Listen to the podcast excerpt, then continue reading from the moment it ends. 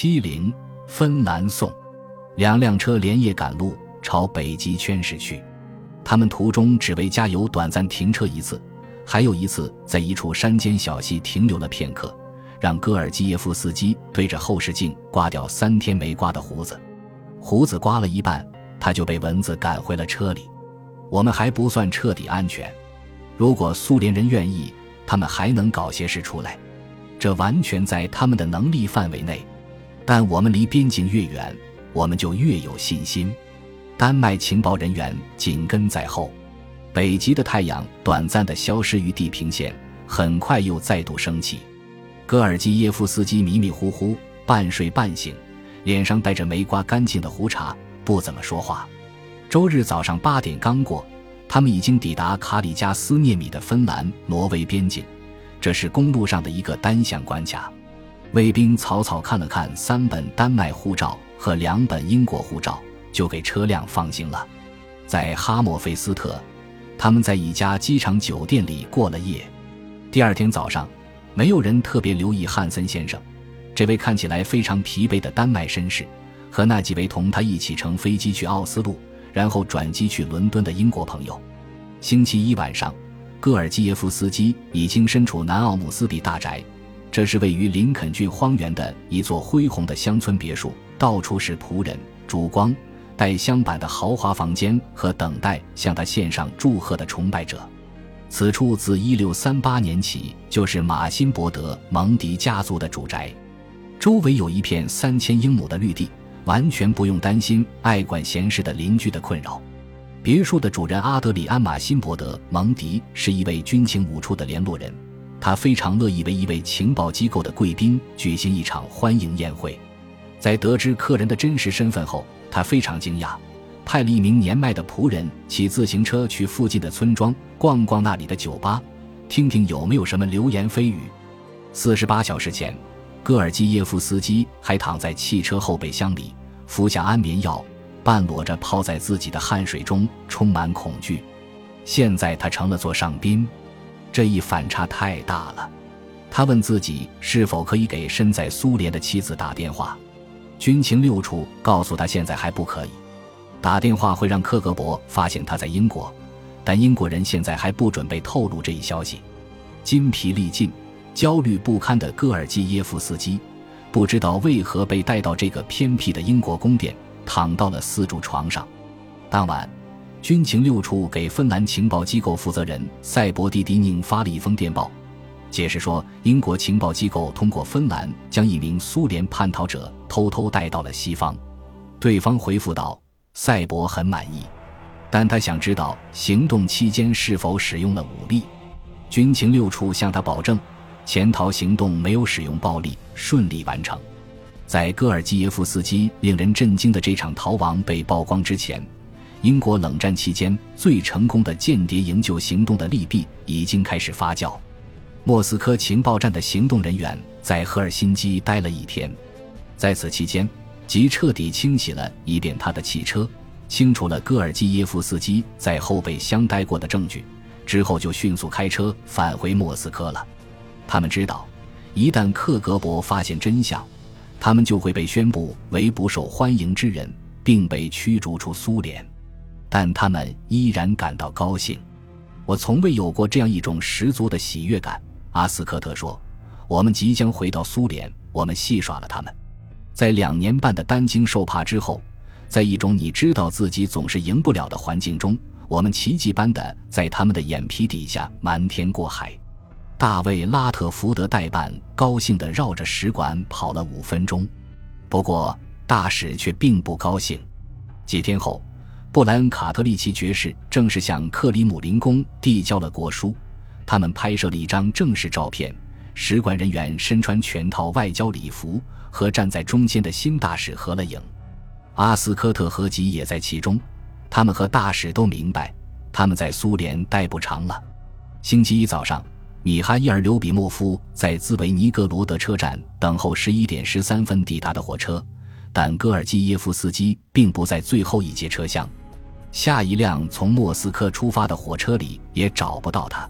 刘比莫夫又生气又担心，回到了自己的别墅。一贯守时可靠的老朋友戈尔基耶夫斯基，难道在家里喝得烂醉如泥，还是遭遇了更坏的情况？喝酒这件事本来就不靠谱，他难过的想。几天后，刘比莫夫被叫到克格勃总部接受质询。戈尔基耶夫斯基失踪后，克格勃中谣言四起，有些是大胆的猜测，有些是蓄意传播的误导性消息。在好几周时间里。K 局都坚信戈尔基耶夫斯基还在国内，不是醉得不省人事，就是已经死了。克格勃对莫斯科地区进行了搜索，检查了各处湖泊与河流。有人说，巧妙伪装的戈尔基耶夫斯基使用假护照从伊朗潜逃出境。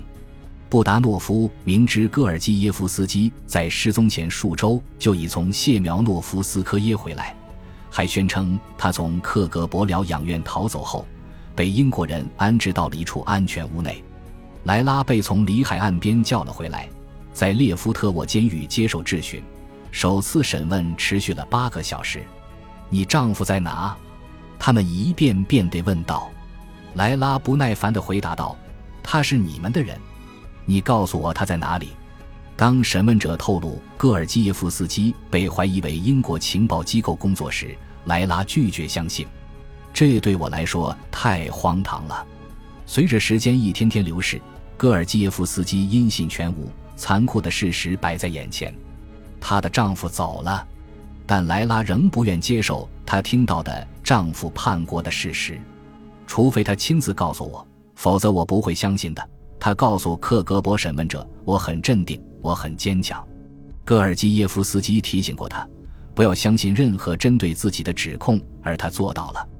戈尔基耶夫斯基被从南奥姆斯比大厅转移到了军情六处在哥斯波特的培训基地蒙克顿普，在这座拿破仑式城堡的门楼上，他被安排到一间通常供情报主官下榻的宾客套房，装修简单而舒适。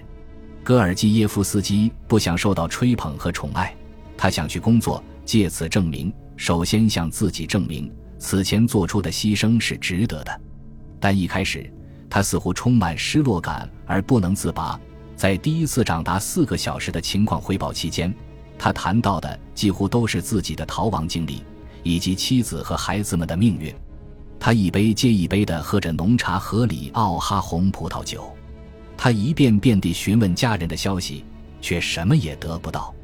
接下来的四个月里，无人打扰，偏僻且守备森严的蒙克顿铺成了他的家。军情六处对这位神秘住户的身份严格保密，但很快，很多员工开始发现，这位得到贵宾礼遇的长期访客是一位重要人物。戈尔基耶夫斯基获得了一个新代号，也是最后一个。这一名称与成功营救戈尔基耶夫斯基的快乐时刻相符。从阳光到诺克顿，再到皮姆利科，而现在他的新代号是喝彩。代号阳光期间。戈尔基耶夫斯基提供了克格勃在斯堪的纳维亚国家行动的情报。代号诺克顿期间，他在伦敦提供的情报显著影响了唐宁街和白宫的战略决策。但喝彩将会是戈尔基耶夫斯基间谍生涯最有价值的阶段。他过去提供的多数情报太有价值，无法直接使用，因为其内容太过具体，有可能牵连到他。为了保护他的人身安全。军情六处对内容进行了压缩、重新包装与伪装，并严格控制了传播范围，只提供给极少数相关的情报用户。在戈尔基耶夫斯基派驻伦敦期间，他提供的情报产生了数百份独立报告，包括长篇报告、政治简报及具体的反情报报告。其中只有少数报告的内容在接受处理后与外国情报机构进行了共享。现在。法国人可以知道所有与法国相关的情报，德国人也可以知道优秀射手演习期间世界曾濒临和灾难，特雷霍尔特、霍维克和贝里林受到怀疑的详细情况，也可以告诉斯堪的纳维亚人了。现在，戈尔基耶夫斯基身处英国，安全无虞，他的间谍活动已经结束，过去十一年积累的大量情报因此也可以得到充分利用。摘取胜利果实的时刻终于到来了。英国掌握了大量机密情报，蒙克顿普公寓成了军情六处开展有史以来最广泛的情报搜集、核对与发布活动的场所。很多情报官员、分析师和政府秘书都从戈尔基耶夫斯基间谍活动的成果中受益匪浅。随着戈尔基耶夫斯基成功脱逃，一系列问题由此而生。军情六处应该就这项行动通知中情局和其他西方盟友吗？是否应该让媒体知道此事？又该以何种形式告诉他们？而且最重要的是，如何处理和苏联的关系？